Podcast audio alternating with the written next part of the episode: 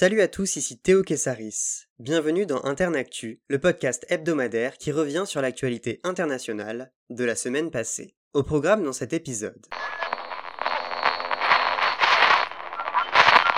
Dimanche dernier, l'Afrique Hotel, à Mogadiscio, capitale de la Somalie, a explosé. Ce lieu prisé des rassemblements politiques et autres réunions populaires a été la cible d'une attaque de quatre islamistes radicaux, Shabab. L'un d'entre eux s'est fait sauter, tandis que les trois autres ont tiré des coups de feu sur le personnel de sécurité de l'hôtel. Cinq civils ont perdu la vie et dix autres ont été blessés. Parmi les victimes se trouve un ancien haut responsable de l'armée, le général Mohamed Nour Galal, renommé en Somalie. Les Shabab, alliés d'Al-Qaïda ayant semé la destruction en Afrique de l'Est, ont eu la main mise sur la Somalie durant 30 ans. En 2011, l'Union africaine, rassemblant tous les États africains, est parvenue, par un effort militaire, à restreindre leur présence. Les zones rurales du pays sont toujours en majorité occupées par ceux-ci. Le retrait de 700 soldats américains, annoncé par l'ex-locataire de la Maison Blanche, quelques jours avant la fin de son mandat, fait craindre une recrudescence des actions militaires des Shabab. L'attaque survient quelques jours avant le 8 février, date des prochaines élections parlementaires et présidentielles. Les désaccords entre le gouvernement somalien et les États régionaux sur la manière d'organiser le vote ont conduit à une crise électorale. Ces tensions avaient culminé la semaine dernière quand des affrontements entre forces somaliennes et celles de la région autonome du Jubaland avaient éclaté. La Somalie avait accusé le Kenya voisin de soutenir les violences. Les deux pays entretiennent des relations diplomatiques tendues, le Kenya se voyant reprocher d'intervenir dans les affaires internes de son pays frontalier.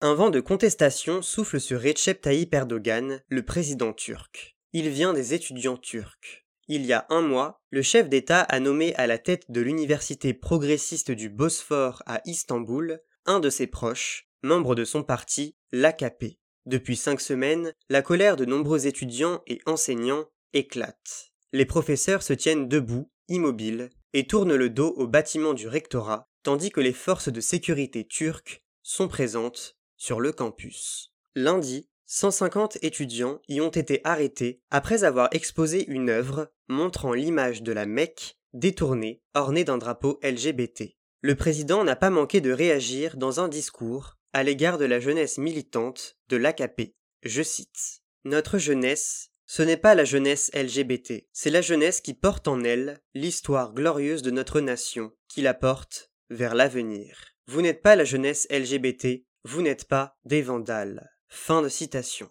Mardi soir, la réponse aux jeunes manifestants a combiné gaz lacrymogène, balles en plastique et arrestations virulentes. Les protestataires ont fait savoir qu'ils ne cesseraient d'investir les rues qu'une fois le recteur mis dehors.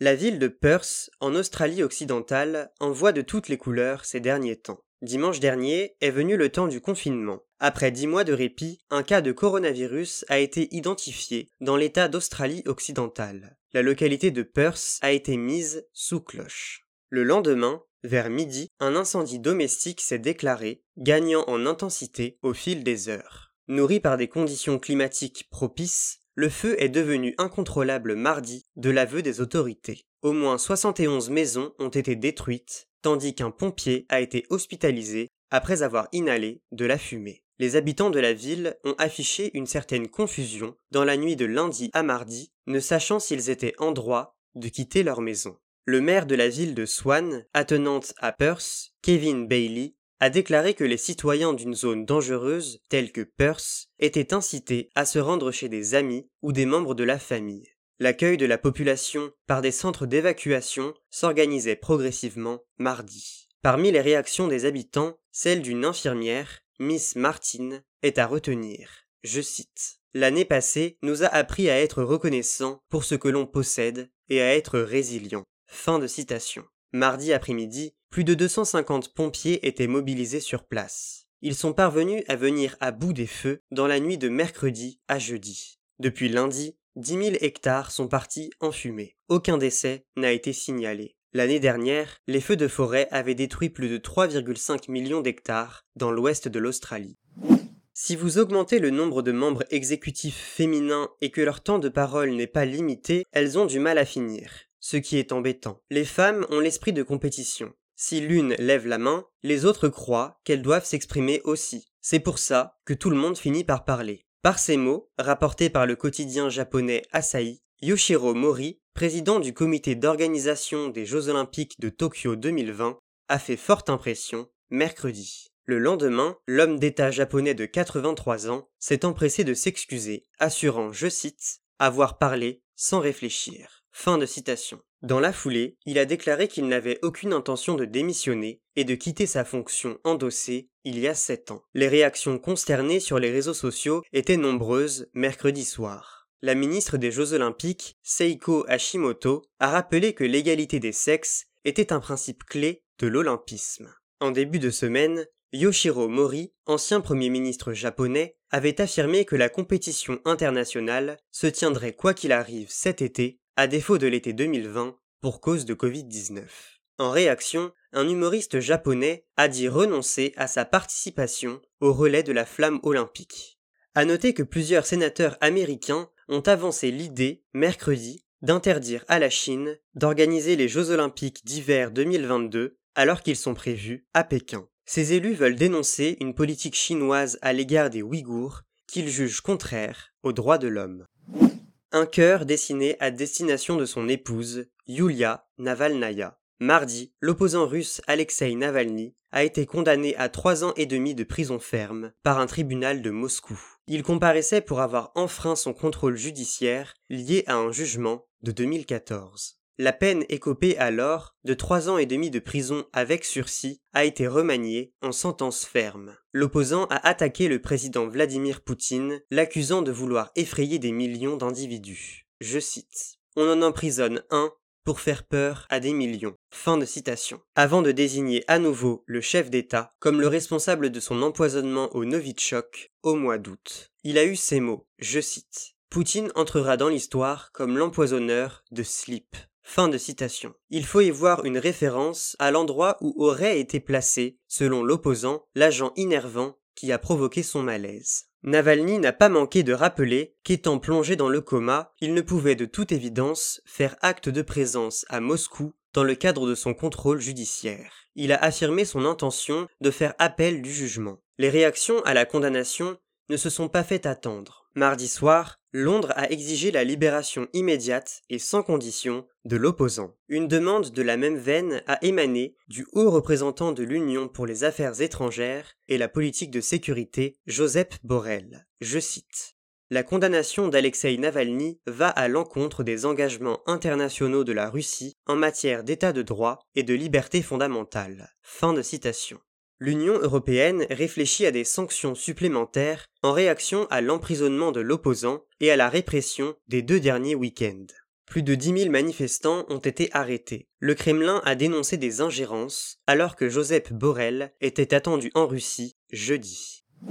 Est-ce le début de la fin de la crise politique en Italie? Mercredi, Sergio Mattarella, chef d'État, a remis un mandat à Mario Draghi ancien président de la Banque centrale européenne, afin qu'il s'attelle à la formation d'un nouveau gouvernement. Après une réunion d'une heure, l'économiste italien a évoqué les raisons de son engagement. Je cite. Pour contrôler l'épidémie de Covid-19, réussir la campagne de vaccination, relancer le pays face aux défis qu'il affronte. Fin de citation. Mardi dernier, le Premier ministre Giuseppe Conte avait démissionné suite au retrait des députés du parti Italia Viva de la coalition gouvernementale. En cause, des désaccords entre les parlementaires sur la gestion du fonds de soutien pour l'économie italienne, plus de 200 milliards d'euros issus du plan de relance européen. Mario Draghi est désormais chargé de réunir les diverses forces politiques du Parlement, d'encadrer les discussions nécessaires à la construction d'un nouvel exécutif. Les leaders des partis de gauche et de droite sont déjà prêts à soutenir Mario Draghi afin qu'il prenne la tête du nouveau gouvernement. Mario Draghi peut compter sur une certaine expérience politique. Il a servi au sein de plusieurs gouvernements dans les années 1990 avant de devenir gouverneur de la Banque d'Italie en 2006. En 2011, il prend la tête de la Banque centrale européenne. Au moment où l'euro affronte une crise, son action, à l'échelle européenne, est saluée. Un constat que l'on retrouve dans les paroles de Matteo Renzi, ancien Premier ministre, à la source de la crise politique du pays. Je cite. Comme Italien, Mario Draghi a sauvé l'euro. Comme Européen, il sauvera l'Italie. Fin de citation. À condition que le nom de Draghi obtienne le soutien d'une majorité de parlementaires. La perspective d'élections anticipées n'est pas exclue, alors que les formations d'extrême droite se tiennent prêtes. Au Salvador, petit État d'Amérique centrale, une attaque a visé dimanche dernier des militants du FMLN, le Front Farabundo Marti pour la libération nationale, alors que des élections législatives et municipales sont attendues à la fin du mois. Les faits se sont déroulés au cœur de la capitale San Salvador. Des membres du FMNL, d'anciens guerrilleros, ont été les victimes de coups de feu. L'attaque a fait deux morts et cinq blessés. Lundi, trois personnes ont été arrêtées. Le président, Naïb Boukele, soutenu par le parti Nuevas Ideas, dirigé par son propre cousin, s'est exprimé sur Twitter. Je cite. Les responsables subiront tout le poids de la loi. Fin de citation. La sincérité du chef de l'État fait douter au sein du pays. Il n'a eu de cesse de s'en prendre aux accords de paix de Chapultepec de 1992 qui ont mis fin à la guerre civile entre le FMLN et le gouvernement d'alors, soutenu par son armée. Ce conflit a duré de 1979 à 1992 et a vu d'autres États intervenir. En pleine guerre froide, l'exécutif salvadorien est soutenu par les États-Unis de George Bush père. Cuba et le Nicaragua ont fourni des armes au FMLN. Naïb Boukele a décidé, mi-janvier, de remplacer les commémorations usuelles du conflit par une journée consacrée aux victimes. Il est accusé d'attiser les violences dans le pays au lieu de les réfréner. Le calme se fait attendre. Dans la foulée des attentats, le secrétaire général du FMLN a traité le chef de l'État de sauvage. L'information insolite de la semaine. Il avait 100 ans. Tom Moore, ancien combattant britannique de la Seconde Guerre mondiale, est décédé mardi, emporté par le Covid-19. Surnommé Captain Tom, le vétéran était parvenu à récolter 33 millions de livres sterling, soit 37 millions d'euros, pour le personnel soignant britannique. Comment a-t-il fait? Il s'était engagé à parcourir, avant son centième anniversaire, c'est-à-dire avant avril 2020, 100 longueurs de son jardin à pied, car la particularité de Tom Moore est qu'il se déplaçait grâce à son déambulateur. Les Britanniques avaient très vite porté leur attention sur ce défi relevé par le vieil homme. Le montant de 33 millions de livres recueillis est le plus important jamais récolté par une seule personne. L'argent a permis de supporter les efforts du service de santé publique, le NHS, encore aujourd'hui submergé par la multiplication des contaminations de Covid-19. En juillet, la reine Elisabeth II avait rencontré Tom Moore et l'avait fait chevalier au château de Windsor, l'anoblissant pour son action généreuse. La famille royale a exprimé ses condoléances tandis que le chef de l'opposition travailliste, Keir Starmer, a déploré mardi la perte d'un héros. Ce chiffre maintenant. 125 000, c'est le nombre de réfugiés par an que Joe Biden veut accepter sur le territoire américain. Jeudi, lors d'un discours, il a annoncé le retour de l'Amérique et de sa tradition d'accueil de l'immigration. Un seuil qui dénote par rapport à celui dressé par Donald Trump durant son mandat. En 2020, les admissions sur le sol américain ont été abaissées à 15 000. Joe Biden a présenté son objectif, précisant qu'il devrait s'appliquer pour la nouvelle année fiscale, qui débutera le 1er octobre prochain. Il est près de 8 fois plus important que celui de Trump. La lutte contre l'immigration a été un des principaux champs d'action de l'ancien président. Le chef d'État actuel a justifié sa démarche. Je cite. Nous faisons face à une crise de plus de 80 millions de déplacés qui souffrent dans le monde. Fin de citation. En moyenne, 100 000 individus étaient accueillis chaque année aux États-Unis au cours du mandat de Barack Obama. Coup de projecteur sur la personnalité de la semaine.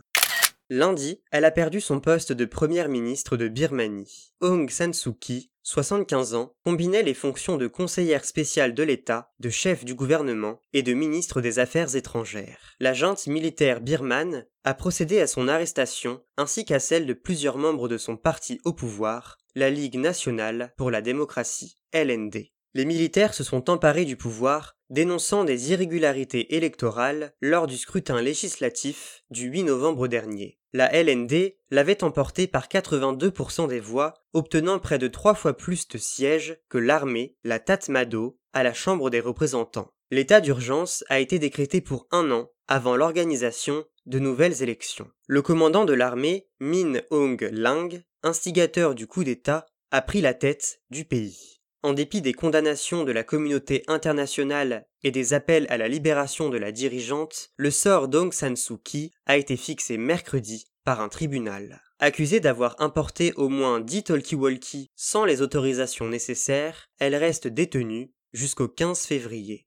En 1988, l'armée, au pouvoir depuis 1962, réprime les oppositions du peuple, faisant 3000 morts. C'est cette année qu'Aung San Suu Kyi fonde son parti, s'imposant comme une figure de lutte pour la démocratie. En 1990, les élections législatives remportées par sa formation sont annulées par l'armée. Elle est placée en résidence surveillée. Auréolée d'un soutien international conséquent, elle reçoit le prix Sakharov pour la liberté de penser de la part du Parlement européen. Elle est nommée prix Nobel de la paix en 1991. Libérée par la police birmane en 2010, elle devient députée grâce à la victoire de la LND aux élections législatives de 2012. La junte s'est autodissoute un an plus tôt. En 2015, la percée électorale se confirme et Aung San Suu Kyi accède au poste de première ministre. Elle n'a pas pu se présenter à l'élection présidentielle de 2015 car son mariage avec un étranger ne lui permettait pas, d'après la constitution de 2008, de se porter candidate. Si elle se trouve aux commandes, la dirigeante doit composer avec une armée qui reste influente. Celle-ci est à la tête de trois ministères clés, la défense, les frontières et l'intérieur. L'image d'Aung San Suu Kyi se dégrade en 2017 suite à la répression de masse de l'armée birmane à l'encontre de la minorité musulmane Rohingya. 750 000 de ses membres fuient vers le Bangladesh voisin. L'adulation internationale se réfrène alors que de nombreuses distinctions obtenues par la première ministre sont révoquées. En décembre 2019, elle est convoquée à une audience de la Cour internationale de justice de la Haye afin de répondre aux accusations de génocide Rohingya. Elle y défend les militaires avec vigueur. Populaire en Birmanie, la leader a d'ailleurs incité le peuple à résister face au putsch de l'armée. Et voilà, c'est la fin de ce numéro d'Internactu. On se retrouve la semaine prochaine pour un nouvel épisode, et en attendant, restez informés.